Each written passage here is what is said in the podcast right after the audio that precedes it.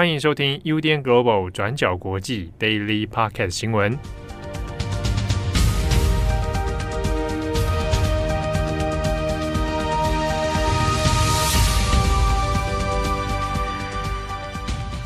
Hello，大家好，欢迎收听 UDN Global 转角国际 Daily Podcast 新闻。我是编辑惠仪，我是编辑木仪。今天是十月十四号，星期五。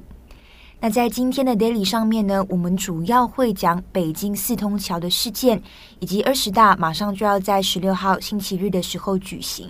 那这部分呢，我们后续也会补充一下，在现在的状况下，中国的动态清零政策接下来会怎么进行？好，中共的二十大在两天就要在北京正式的召开了。那在这个敏感的倒数阶段呢，北京在昨天十月十三号的下午，在海淀区的四通桥上面突然出现了大幅的白色布条，那上面用着红色的字写着针对习近平还有政策的抗议标语。因为布条悬挂的位置呢，刚好就在北京北三环西路的交通要塞上面，所以画面上是非常醒目的。那再加上，呃，在桥上有浓浓的黑烟窜出来，所以马上就引起了大家的围观。那我们这边先来念一下布条上面写的东西哦。布条上面是白底红字写着：“不要核酸，要吃饭；不要封控，要自由；不要谎言，要尊严；不要文革，要改革；不要领袖，要选票；不做奴才，做公民。”那在另外一条布条上是写着“罢课罢工罢免独裁国贼习近平”。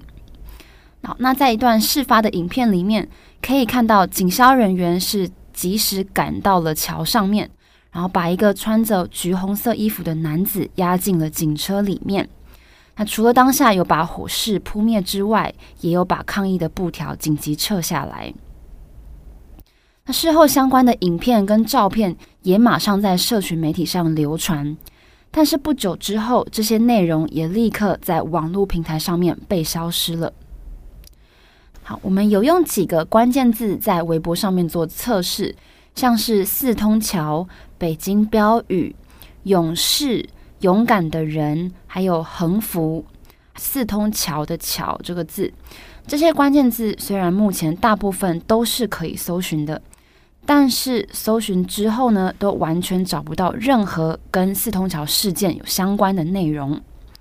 那也有中国网友说自己用微信转发现场的照片跟影片之后，账号马上也被以停用二十四小时的方式被处分。那因为相关消息很快的就在中国网络上被屏蔽了，所以现在出现了另外一个四个字的关键词，叫做“我看到了”。用来暗指四通桥事件。那我们也在这边念念几则我们看到的一些贴文，例如说，我看到了，但是在这里看不到。我看到了，我没什么想说的，但不说不代表我愿意保持沉默。我看到了，不说话可能代表着更多。所以目前我看到了这四个字，也暂时变成现在的四通桥密语。但是也有网友预测说，很快的这个关键词的相关内容可能又要被禁用了。那在事发之后，中国官媒《环球时报》的前总编辑胡锡进也在 Twitter 上用英文写下了一段文字。那这段话其实意有所指的说，中国的政治基础稳固是因为国家总体发展良好。他说，绝大多数的。中国人都支持中国共产党的领导，都希望稳定，反对动乱。好，这是胡锡进写的文字。那他也在天文里面说，这是中国的基本国情跟公众民意。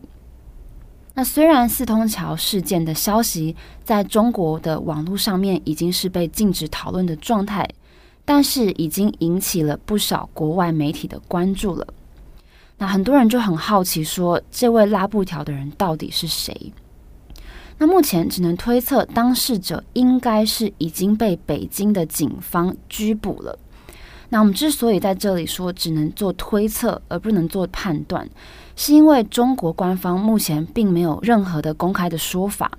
那这代表这件事情对官方来说，在公众舆论上面是不存在的，所以也就没有任何所谓呃抓捕嫌疑犯啊等等的这种说辞。但是我们在 Twitter 上面就看到，已经开始在流传很有可能是这位当事者的身份的资料。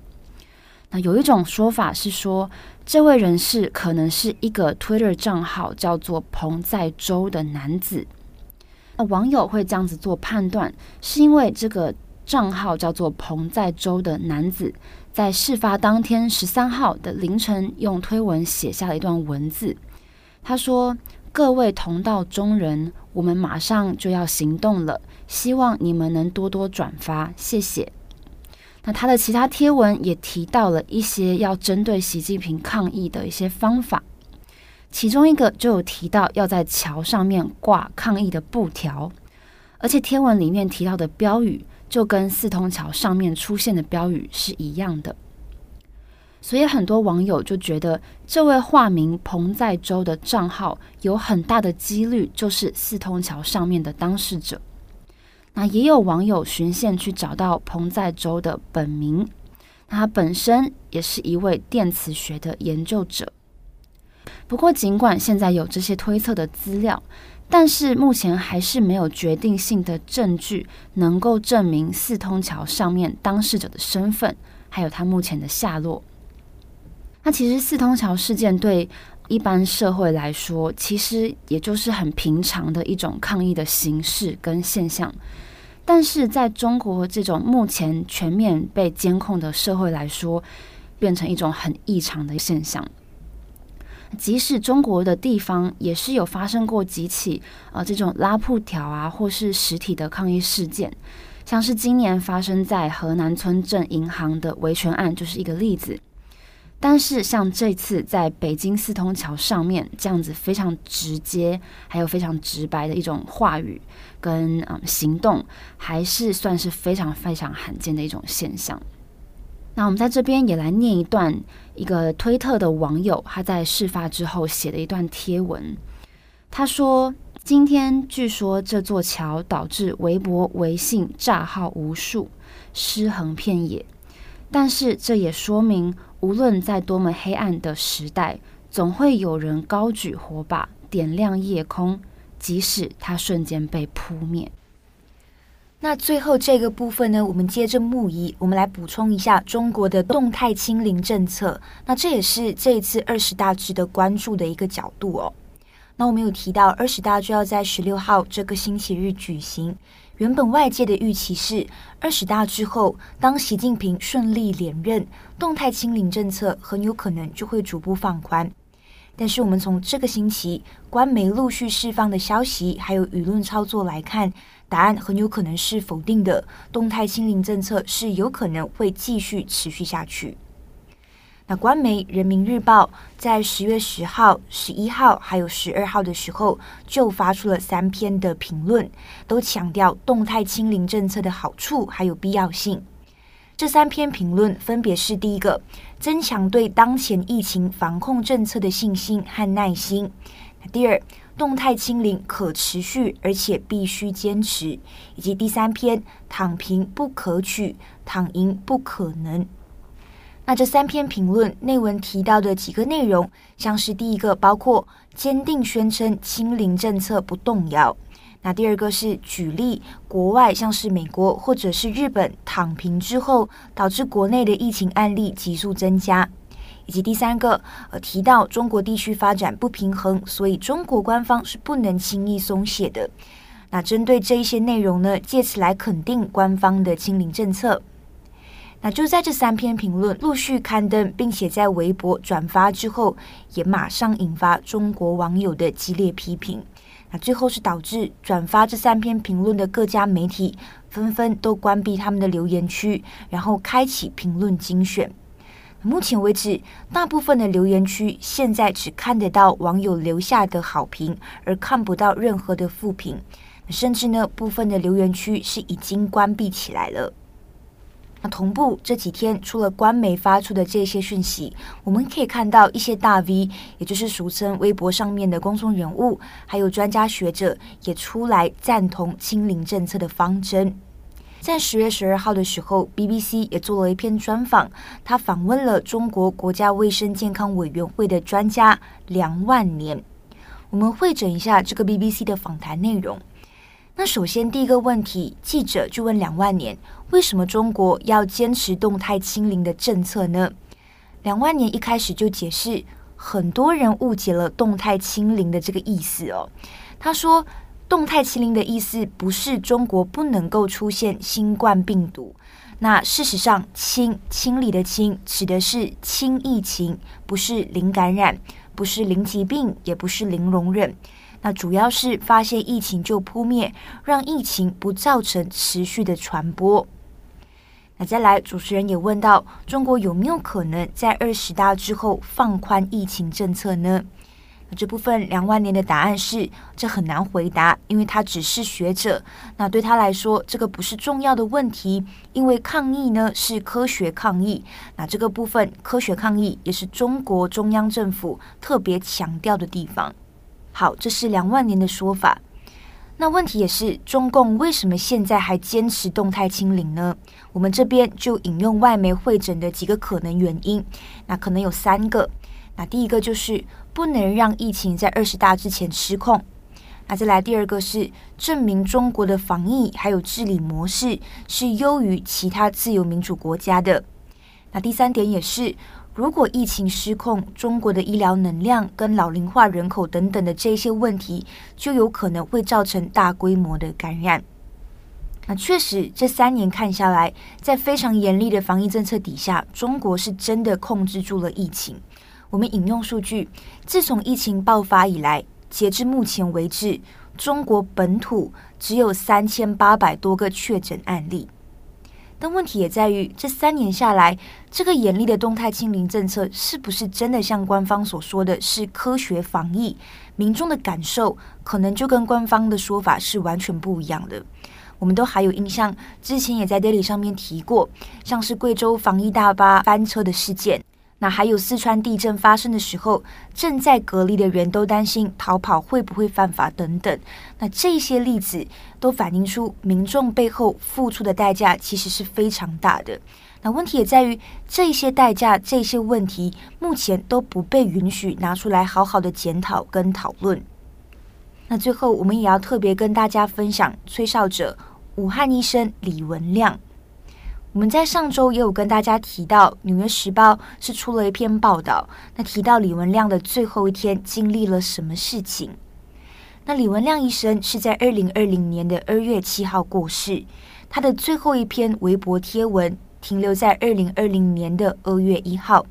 那这个最后一篇的贴文上面是这么写着：李文亮就说，今天是核酸检测结果阳性，尘埃落定，终于确诊了。那快三年的时间，这篇贴文下面到二零二二年的今天依然非常活跃，总留言数至少有一百多万，到现在还是持续在增加哦。某种程度上，李文亮医生的微博已经成了中国网友的树洞，成为他们抒发情绪的地方。那如果你上去看留言，看了其实也是非常的难过。我们可以在上面看到各式各样的留言，像是有人就告诉李文亮医生说他失恋了，那有人就说他找工作或者是升学不顺利，那也有人例行上来问好，像是说李文亮医生早安，李文亮医生晚安，那也有人把它当成是日记。那在这些留言里面，我们也可以看到有一些网友是分享自己疫情期间以来的焦虑还有失落，像是就有网友提到。李医生你好，今天我又被隔离了，今年第三次了。那也有人说到，三年前他们不承认他来了，三年后他们不承认他走了。那在这边呢，网友用的“他”是使用我们紫色动物的“他”，宝盖头的那个“他”。那也有网友说，三年了，毫无希望。那其实针对李文亮医生的微博，我们编辑自己内部也有讨论的一点是，为什么李文亮医生的微博到现在还没有被禁、没有被封锁？那为什么官方会允许它的存在。其实我们自己内部也没有一个答案，但是确实，我们从李文亮医生的微博可以看到，跟官方叙事完全不一样的说法跟角度。像是就有网友也直接在李文亮的微博下面留言说：“只有在这里才能看到真实的大众，其他平台乌烟瘴气。”相关讨论呢，我们在昨天有出了一篇文章，那谈到中国网友的舆论，其中就有提到李文亮。那我们会把连结放在资讯栏上面，提供给大家参考。那么以上呢，就是今天的新闻分享。那就像我们之前说的，中共的二十大就会在这个星期日十六号举行了。那应该完全毫无意外，习近平就是会展开他的第三度任期。重点来说，人事上面有什么变动？那有没有什么重大的宣布？在下周我们也会陆续跟大家更新。节目的最后，也跟大家分享一下这一周的重磅广播。那这一周的广播呢，是我跟七号一起录的。我们讲的是一个英国少女茉莉是如何被社交媒体上面的演算法杀死。这一集的重磅广播相对来说会比较沉重，所以大家也斟酌收听。但是我们这次重磅广播的内容也有非常多的呃细节，是值得跟大家一起来做讨论跟反思的。那也希望在收听之后，如果啊、呃、大家有任何的想法，都欢迎跟我们交流。对，那无论如何呢，也祝福大家有一个美好的周末，然后小心保暖。我是编辑惠仪，我是编辑木仪，我们下一周再见，拜拜，拜拜。感谢你的收听，如果想知道更多资讯，请上网搜寻 UDN Global 转角国际。